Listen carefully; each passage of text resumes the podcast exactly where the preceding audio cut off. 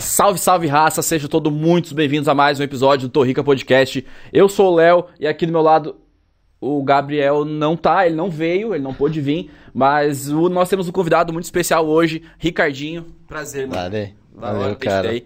Pra quem não sabe, o Ricardinho foi o cara que caiu no trote do episódio passado. Então hoje ele vai contar como é que é surfar pelado.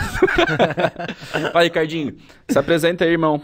Fala aí um pouco de ti. Quem é Ricardinho? Quem é o Ricardo?